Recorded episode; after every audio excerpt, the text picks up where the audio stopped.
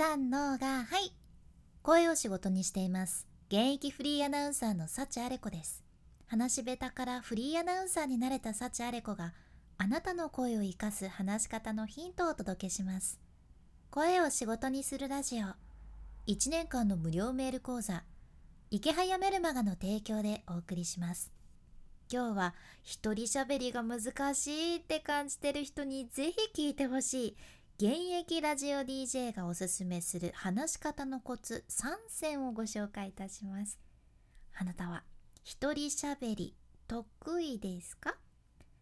例えばスピーチなんかもそうやけど今は情報発信の時代で動画を撮影する時とか音声配信をする時とか一人喋りのスキルもかなり問われてきとるっちゃね？でもしあなたが苦手意識を持たれていたり一人喋りのコツ知りたいんですって思ってたりしたら今回の内容はお役に立てるはずです。というのも私サチアレコは現役フリーアナウンサーで今歴で言うと11年目でしてで今現役ラジオ DJ でもあるじゃんね。でしかも私自身が一人喋りめちゃめちゃ苦手なんです。ずっとそう。じゃあなんで喋る仕事してんだよっていう。いやそう思われても仕方ないぐらい苦手なんですよね。DJ になったばかりの時も正直ねそんな別にずっと話したいとかって欲が全然なくて。そんなに喋りたいこともないしっていう。そんな人間やったちゃんやけんさ想像つくやろ？多分もうあなたが想像してる以上に私めちゃめちゃ一人喋りの壁にぶち当たってきたんですね。もう打撲打撲ばっかり。たくさんぶち当たってきました。でも現場でご一緒するディレクターからもたくさんその分学ばせていただいてその一人喋りのコツっていうのをね一つ一つ掴んでいたじゃん。それを今日はあなたにもシェアさせていただきます。あなた打撲を追うことなく コツをサクッと学べるスタイルです。ラッキー！ということで現役ラジオ DJ がおすすめする一人喋りのコツ3選。まずサクッと簡単にお伝えすると1つ目が一人ではない意識。2つ目心の中で優しく質問する。そして3つ目間を大切にする。この3つですね。では順番に解説していきます。まず1つ目。1つ目は一人ではない意識。一人ではない意識を持つんです。一人喋りってさ、まあ、その名の通り一人で喋るわけやけど一人じゃない意識を持つのってねめちゃめちゃ大切じゃん私もラジオ DJ 歴で言うと今8年目になりますが最初自分一人で番組をやるってなった時ねもう眠れませんでした。もう眠れんやった。私が3時間生放送とかええマジでどうかしてるぜ。絶対無理だぜっていうそんな風に思っとったじゃんね。でもなんとか今も現役でできてるわけでいろんなディレクターとお仕事をさせていただく中で気づいたことがあるんです。それはね私が喋りやすい時はディレクターが反応してくれてる時なんですね。ラジオではディレクターとちゃんと連携を取りながら喋り手も番組を進めていくけんだいたいお互いの顔が見える状態で番組をやってるんですよ。まあ、もちろんポジションにもよるんやけど大体ディレクターと喋り手はね合図もし合うけんあとアイコンタクトも取り合うけんさ大体見える位置にいるんです。で、まあ、時々ごくまれに喋りにくい感じのオーラを出してるスタッフさんもいらっしゃいますがごくまれにね いらっしゃいますができるディレクターは DJ が話すのを楽しそうに聞いてくれてたりしっかりうなずいてくれてたり、ま、えーって驚いたようなそんなリアクションを取ってくれたりするじゃんね。これが本当にねナビゲーター DJ としては安心するんですね。もうそういった反応を見るだけで心がほっとなるわけです。で何より聞いてる人がいるっていう意識があるけん自然にね私も人に話してる感覚をつかみやすくなるんです。どうしても一人で話しよったら自分の世界だけにグーって入っちゃって聞き手の意識を忘れて固く話したりなんだか独り言みたいなボソボソっていう感じになりがちなんやけど聞いてる人を目の前に設定するだけで話し方って劇的に変わるんですね。これびっくりするぐらい変わります。これはもし聞き手を想像するのが難しいんやったらぬいぐるみを置くのもいいですし目の前にね置くのもいいし好きなアイドルの写真を置くのもいいですしうん、そうやって聞いてる人をぜひ設定してみてください。それだけで一人喋りのクオリティ変わってくるはずです。では次に2つ目。2つ目は心の中で優しく質問をするっていうことです。誰かと話す時は自然と会話が展開して広がりやすいけどずっと一人喋りするのって難しいよなって思いませんか？いや私はねずっと思ってました。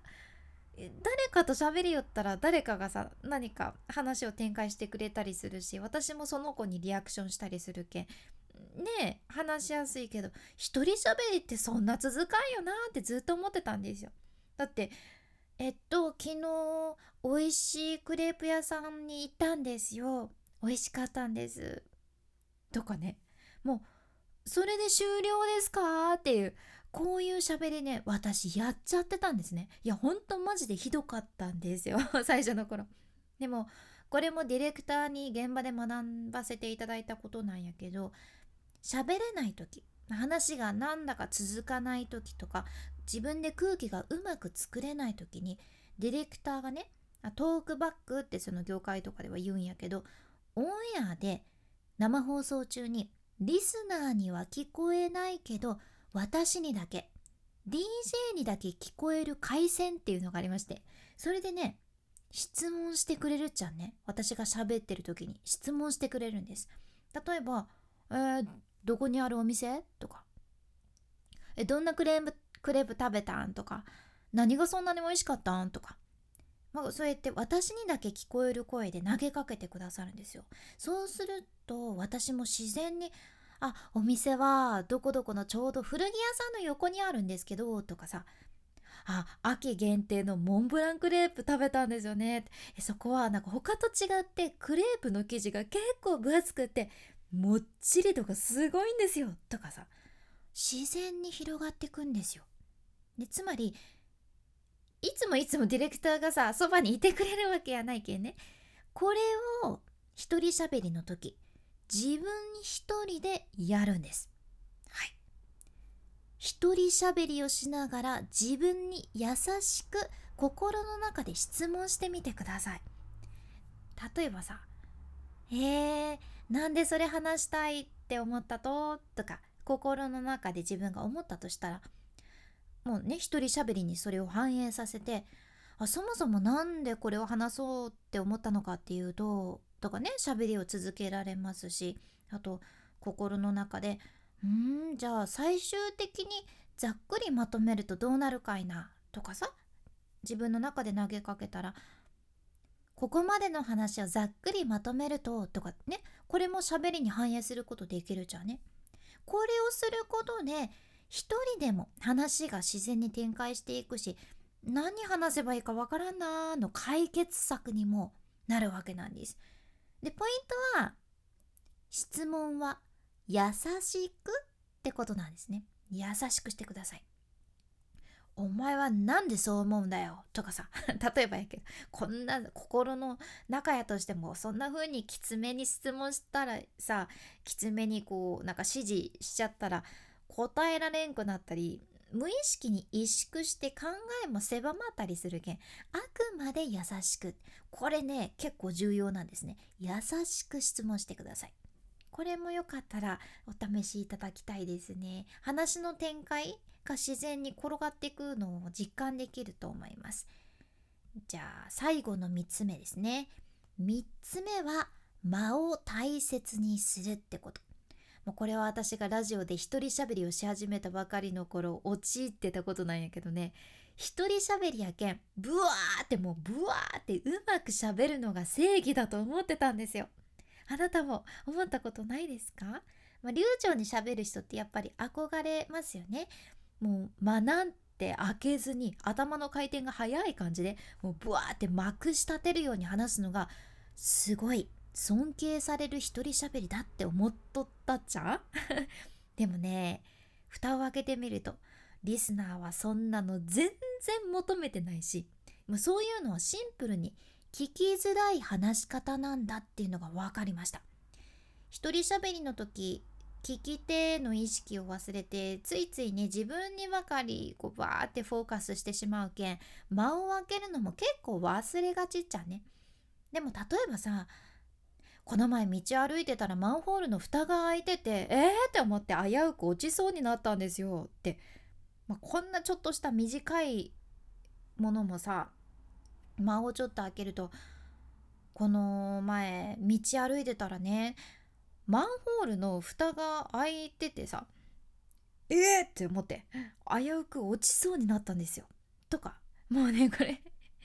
やほんとちょっとねこの前あった話なんやけど。なんじゃない話やけどさ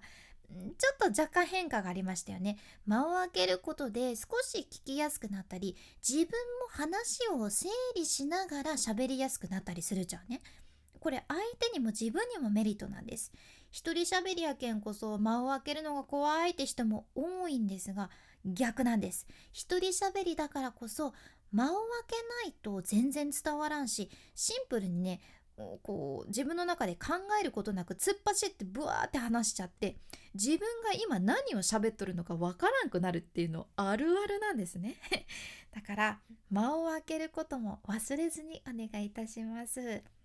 まあ、今回の学びとしては現役ラジオ DJ がおすすめする一人喋りのコツ3選。1つ目一人ではない意識。2つ目心の中で優しく質問する。3つ目間を大切にする。この3つでした。是非参考にされてみてください。で今回の内容と合わせて聞きたい回を画面スクロールして出てくる概要欄エピソードメモに入れています。今日はねうまく話すの3つの勘違いっていう回です。こちらでは多くの人が勘違いしちゃってることをシェアしとるけあなたの一人喋りのスキルもぐっともっともっと上がるのにかなり役立つと思います。ぜひ合わせて聞いてみてください。さらにこのラジオのスポンサー池早さんの無料メルマガのリンクも一緒に入れています。かなり実践的なビジネスに役立つ情報が無料でずっともらえるメルマガやけんシンプルにお得です。読んでない人はもったいないぜひ今日チェックしてみてください。君に幸あれではまた博多弁の幸あれ子でした。